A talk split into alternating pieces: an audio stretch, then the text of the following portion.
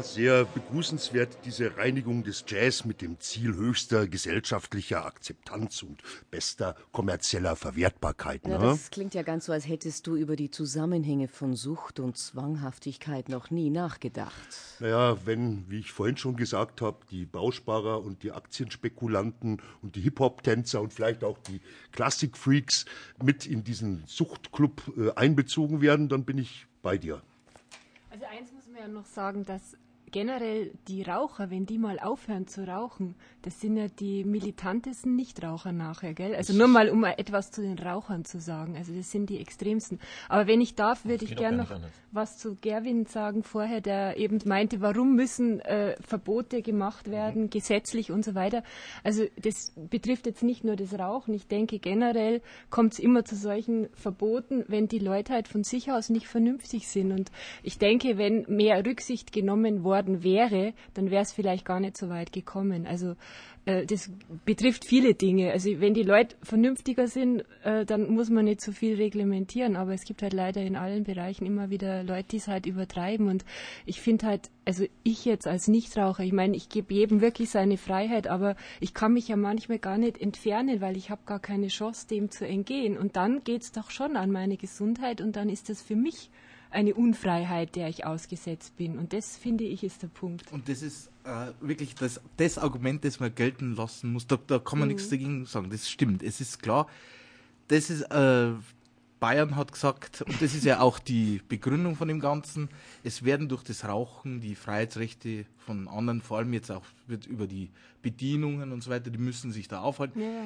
da bleibt nichts anderes übrig. Klar muss ich das akzeptieren und ich, man akzeptiert es ja auch. Es ist verständlich. Ich will ja niemandem was antun. Ja, ich habe ja nichts die dagegen, Raucher wenn du ja irgendwo in der Ecke gehst, wo, wo, wo, ich nicht hin muss. Verstehst? Ist schon klar, Dann genau. Stört's mir das ja nicht. verstehe Und darum war für mich das halt dann auch nicht ganz verständlich, warum jetzt nicht zum Beispiel in einer Kneipe einen Bereich geben, mm, wo ja. die Raucher sitzen und Weil rauchen. das nicht funktionieren würde. Das wäre eine Wettbewerbsverzerrung. Aha, äh, aha. Nein, entweder oder. Ähm, wenn der, äh, das Lokal X hat einen Raucherraum und einen normalen Raum und das andere Lokal kann man aber nicht so abtrennen, dass es die Möglichkeit nicht hat, dann wird das Lokal äh, ohne den Raucherraum automatisch das, benachteiligt. Das, das wird die gar nicht es gibt nur Es gibt nur ein Entweder-Oder. Es ist so. Es, es ist so. Äh, äh, es gibt, gab unlängst im mhm. Tagesspiegel einen äh, Artikel und äh, da hat sich ein Barbesitzer, also der hat Juhu geschrieben, dass eben dieses Rauchverbot jetzt endlich durch war. Der hat sich nämlich das Rauchen selber abgewöhnt, aber passiv mitgeraucht und hat aber jetzt ganz, ganz große äh, Einbußen, weil nämlich rundrum in den anderen Bars mhm. geraucht werden darf. Na, aber jetzt bitte, Marleen. Äh, ich meine, es muss sich ja ein bayerischer Wirt auch nicht unbedingt eine Striptease-Tänzerin holen, weil er feststellt, dass der Nachtclub nebenan mit äh, so, so, einer Darbietung ein gutes Geschäft macht. Ja, Wäre aber vielleicht genauso, eine gute Geschäftsidee. Genauso. aber wenn ich nur mal was einwerfen darf, wenn wir jetzt noch mal den Bogen zu den Konzerten schlagen oder zur Musik, mhm. wenn man bedenkt, die Konzerträumlichkeiten, die es schon immer gibt, in Philharmonien, in klassischen Konzertsälen oder so, da gehen ja auch Leute Leute hin und da, wird, da wurde noch nie geraucht. Nein, aber draußen im Foyer ja dürf, dürfte ich rauchen und das darf ich jetzt auch nicht mehr.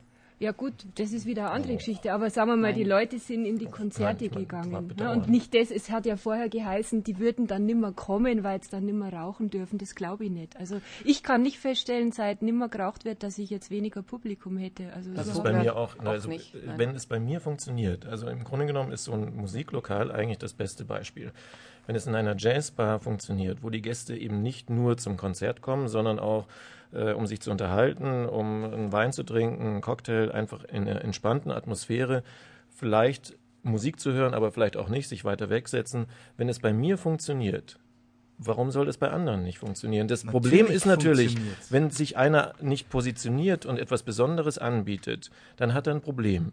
Natürlich, aber es gibt in München 5000 x äh, gastronomische Betriebe. Das ist ein Wahnsinn. Das ist, jetzt klingt vielleicht doof, aber das ist an sich so und so zu viel.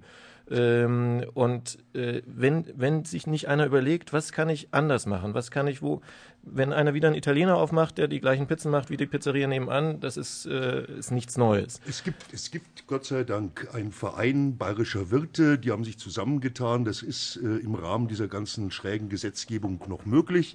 Und äh, die gründen tatsächlich eben Raucherclubs und äh, dann darf man in bestimmten Gaststätten, äh, die diesen abgetrennten Raum haben, darf man rauchen finde ich mhm. immerhin schon mal eine Möglichkeit. Und als Raucher äh, werde ich mit Sicherheit auch solche äh, Wirtschaften äh, gerne aufsuchen. Und ich finde, das ist äh, erst schon mal eine, eine, schöne Initiative. Was mir nicht gefällt, äh, ist ganz einfach, dass das wirklich verordnet wurde und so rigoros verordnet wurde.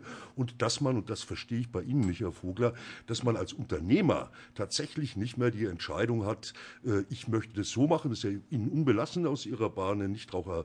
Nee, aber das habe ich ja gerade vorhin gesagt. Ja. Das ist ja das Interessante dabei, dass, äh, dass du quasi warten musst, bis, bis ja, ich es von vorher oben, schon Du hättest das machen können, aber wolltest nicht, weil es dich quasi mehr oder weniger deinen Gästen äh, ja, weil einer, Gäste einer, das nicht wollten. Die das wollten 60, 40 äh, fürs, fürs Genau, äh, aber jetzt wollen es jetzt wollen's deine Gäste auf einmal.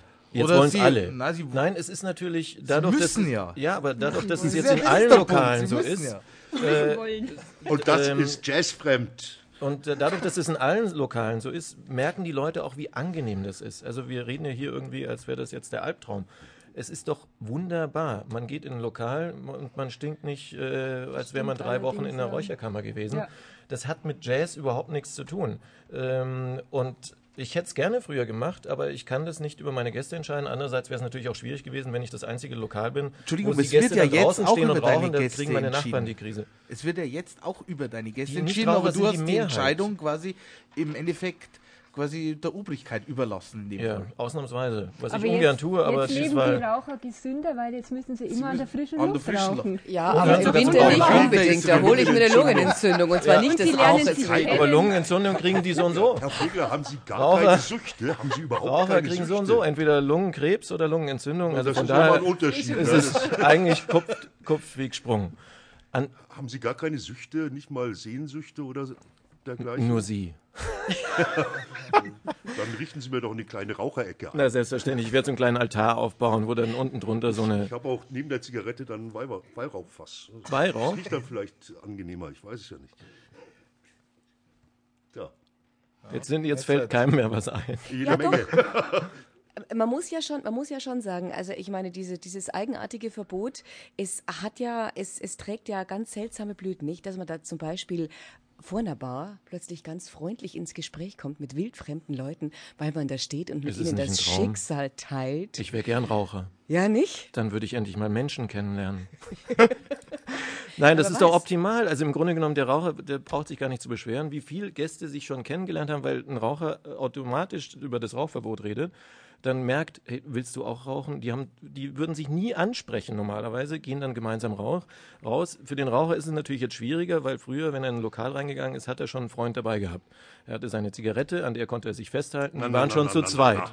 Wenn Herr Geißler ins Lokal geht, ist er zu zweit, er kann sich an die Bar setzen und hat schon wen, mit dem er quasi reden kann, während er sich das Nikotin hineinzieht. Dann sind sie schon zu dritt.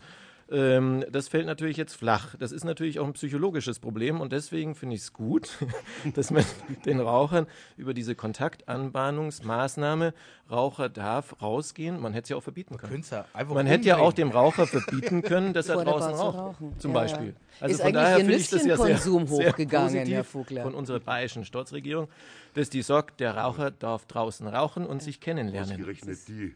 Ich finde das super. Ist also eigentlich, eigentlich, sollten die Raucher glücklich und dankbar sein, weil das wird in neun Monaten wird es einen dermaßen Raucher-Baby-Boom geben, mhm. ähm, die alle daher rühren, weil die sich alle draußen kennengelernt haben. Richtig und außerdem die dann heißen dann Marlboro, ja, ja. die richtigen Menschen. Also, Hemmel.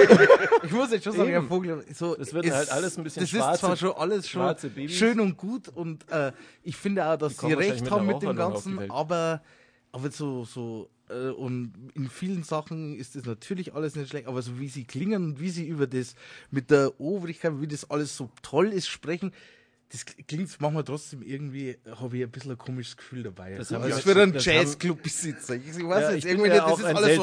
Ich finde das Jazzclub-Besitzer. toll, Also- dass jetzt die bayerische Staatsregierung sagt, dass die, wenn sie, also ich hätte jetzt mehr Sympathie für das Ganze gesagt, wenn, und ich es verstehe ihre, wenn sie, na, wenn sie gesagt hätten, äh, mich nervt die Qualmerei und mich, mir nervt da, das, dass das ungesund ist und hätten letztes Jahr schon so und so gesagt, mir ist das wurscht, ob da jetzt ein paar von die Gäste heimbleiben, ich will einen, in Anführungszeichen, sauberen Club, einen sauberen Jazzclub haben und hätten das durchgezogen und hätten jetzt nicht gewartet, bis dann, Gott sei Dank, vielen Dank, die bayerische Staatsregierung sagt, so, und jetzt... Ich habe es probiert. Also den Vorwurf kann man ja nicht machen. Ich habe es ja probiert, aber es hat nicht funktioniert. Und von daher, ähm, äh, ich, das, ich habe zum ersten Mal, also es gab ja Jetzt hat wir Jetzt aber. rausgeschmissen. Vogler halt die Klappe. Rules. King. Das war's. Die Zeit ist um. Ist okay. Klaus, Meine Zeit ist um. Taglos heute zum Thema Schall und Rauch live aus dem Studio 9. Vielen Dank an Willi Hauer, Regine Elbers, Silvia Mahler für den perfekten Schall der Sendung verantwortlich. Ja, die Regie hatte Christoph C. Stechbart, der uns äh, genial getimt hat.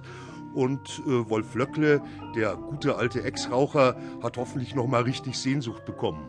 Aber stark widerstanden. So, mein lieber Theo, was du jetzt machst, das weiß ich. Ja, ich steck mir eine an. Nein, du verabschiedest uns jetzt und sagst noch, was Frau Dennerlein spielt.